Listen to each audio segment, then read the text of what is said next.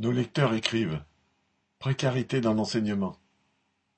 Je suis professeur contractuel pour l'éducation nationale, c'est-à-dire embauché sans statut de fonctionnaire, en CDD, pour des remplacements à l'année, comme 10% des profs de collège et lycée. Pour cette année, je remplace une collègue en congé maladie d'un an. J'apprends l'avant-veille de mon premier jour de travail, par mon directeur, que le rectorat compte me faire un contrat de travail allant jusqu'à la veille des vacances scolaires, puis faire redémarrer le prochain le lendemain du retour des vacances.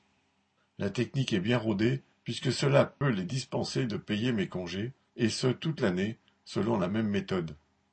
Mais finalement, le rectorat a fait encore plus fort. J'attaque ma troisième semaine de cours et je n'ai tout simplement pas de contrat de travail du tout. Et bien d'autres collègues, contractuels comme moi, sont dans la même situation. En précarisant de plus en plus de travailleurs, dans l'enseignement comme dans bien d'autres services utiles à la population, l'État se comporte comme n'importe quel grand patron d'entreprise. Un jeune enseignant des Côtes d'Armor.